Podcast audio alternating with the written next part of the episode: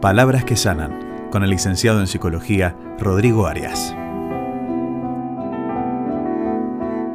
Y hoy viernes está con nosotros Rodrigo Arias acompañándonos en esta columna que llamamos palabras que sanan. ¿Qué tal, Rodrigo? ¿Cómo te va? Hola, Claudio. Muy bien, una alegría saludarte y especialmente el fuerte abrazo para todos nuestros queridos amigos de, la tarde de la radio aquí en Nuevo Tiempo, de 2 a 5. Exactamente. Un, abrazo de viernes, que es fuerte. ¿eh? Fuerte, muy fuerte. Más fuerte que, los demás abrazos de la semana porque ah, llegamos con unas ganas al viernes, así que... Con las últimas energías. Sí, sí, ahí dejamos todo, así que una alegría estar acá.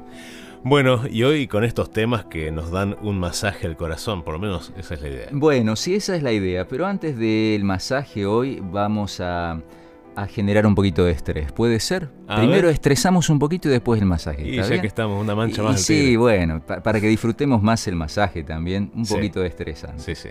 Bueno, como usted dice, sí, como si tuviéramos poco de la semana, ¿no? Pero una manchita más al tigre. Sí.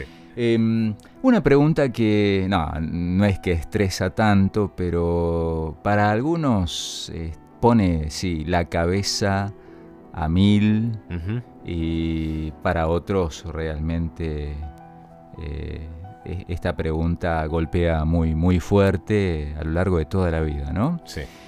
Eh, es una de las, se la considera la, la pregunta original o, más complicada para otros de la filosofía. Simplemente esta cuestión, ¿por qué existe algo cuando podría no existir nada? Solamente eso. Qué pregunta. Ahí le dejo para que usted se divierta el fin de semana. si no tiene nada que hacer y quiere pensar en la esto, facultad, este, ah, en algún momento, en ¿no? En algún momento esos, esas clases omníferas.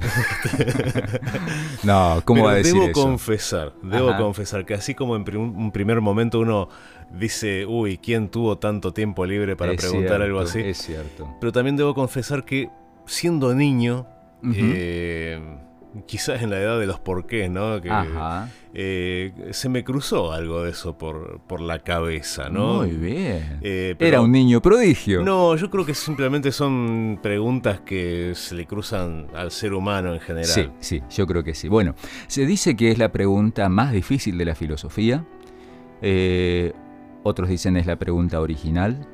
¿Por qué existe algo cuando podría no existir nada? O porque esto es así y no de otra forma por ejemplo. Ahí todavía eh, tenemos un caminito, bueno, ahí entra la filosofía, por ejemplo, de Heidegger, donde habla que dice que el ser humano es eh, posibilidad, entonces nunca vas a saber si tomás A lo que había por B, C, D y etcétera. Pero esta otra pregunta va un pasito más atrás y directamente, ¿por qué hay algo eh, cuando podría no haber nada? Incluso cuando sería más fácil que no haya nada.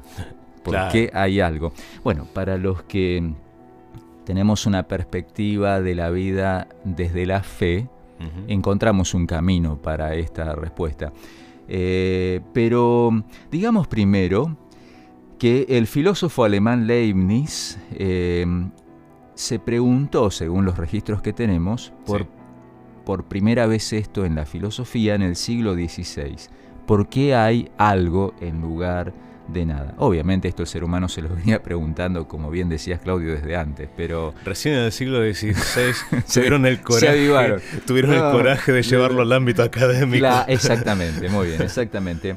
Eh, así que se empezaron a preguntar académicamente muy bien eh, cuál es la causa de que el universo exista, de dónde salió todo, no sería más fácil y sencillo que no hubiera nada en absoluto. Y luego, tomando así los grandes hitos en el desarrollo de esta pregunta, Martin Heidegger, como decíamos recién, em, también alemán y considerado el filósofo del siglo XX más importante, se replanteó la pregunta. Ahora, los intentos de respuestas han sido muy variados y siempre insuficientes y han aparecido teorías eh, vamos a decirlo de alguna manera, muy interesantes, intentando responder esta pregunta. Por ejemplo, muy ocurrente, ¿sí? Eh, somos un accidente. Otra teoría, somos un experimento. Otra, somos realidad virtual. Mm, me recuerda a alguna película. Alguna película por ahí, ¿no? Eh, otra, la pregunta es una trampa y no tiene sentido. Otra teoría, la ciencia no tiene, pero tendrá la respuesta. Lo cierto es que filósofos y científicos em, coinciden en que no hay una respuesta acabada, completa.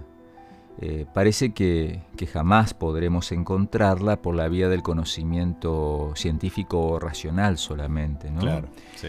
Eh, por eso no traemos esta pregunta simplemente de manera ociosa o para estresarnos más al terminar la semana. Eh, no, no. Sino para reflexionar un poquito en la siguiente dirección. abordar esta pregunta desde otro lugar. Si en lugar de quedarnos perplejos porque existe algo en lugar de nada y nos cuesta entender por qué, ¿qué tal si, en lugar de quedarnos ahí perplejos ante esto, mejor no agradecemos? Sí, sí. Esto sería abordar la cuestión desde otro lugar. ¿Por qué? ¿Por qué agradecer? Porque podríamos no existir, pero estamos acá. Entonces, está bien si te gusta filosofar, y a mí me gusta mucho la filosofía y admiro a la gente brillante en este sentido, pero no te quedes solamente allí. Eh, es una tremenda realidad de que podría no existir nada y existe algo que podríamos no existir y existimos, entonces no te quedes solamente, permítame la expresión, rompiéndote la cabeza en la cuestión filosófica desde ese lugar, sino también desde otro lugar filosófico, ¿por qué no? Agradezcamos. Agradezcamos, podríamos no existir, pero acá estamos.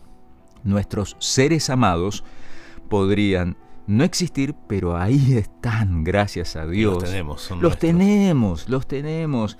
El, a ver, vamos a cosas bien básicas, bien materiales, si se quiere. Pero ¿qué pasa si las miramos desde esta cuestión?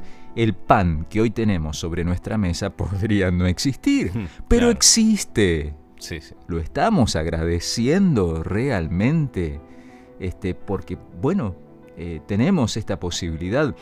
Em, el aire que respiramos podría no existir, pero llena nuestros pulmones, entonces agradezcamos. El sol podría no existir, pero ahí está y nos da calor para que subsistamos, por lo tanto agradezcamos.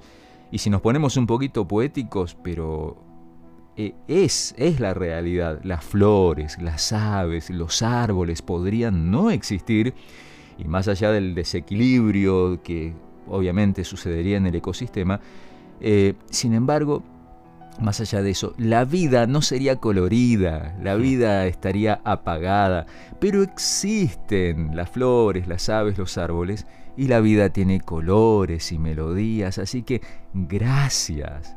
Gracias a Dios por el milagro de la existencia. ¿Sabes qué, Claudio?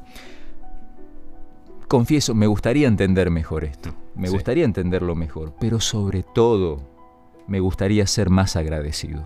Creo que necesito más lograr un espíritu de gratitud que simplemente entender mejor esta cuestión. Sí, lo, damos por hecho, no solo por hecho, sino como una especie de derecho adquirido. Nosotros nos lo merecemos. Claro, claro. Así que me gustaría entender mejor la cuestión de por qué existe algo cuando podría no existir nada, pero sobre todo me gustaría ser más agradecido, terminar esta semana con más gratitud y quizá en la gratitud está la clave para entender mejor la vida y no tanto en algunas cuestiones que no sé si en esta vida vamos a terminar de, responder. Exacto. Por la vía de lo racional solamente. Así que dejarte de corazón este deseo, que termines una semana más que Dios nos ha regalado hasta aquí, con tu corazón, con tu, tu ser rebosando de gratitud por el milagro de la existencia. Muchísimas gracias Rodrigo por acompañarnos y por traernos estos temas de reflexión. Un gusto y nuevamente un fuerte abrazo de viernes y ya casi de sábado.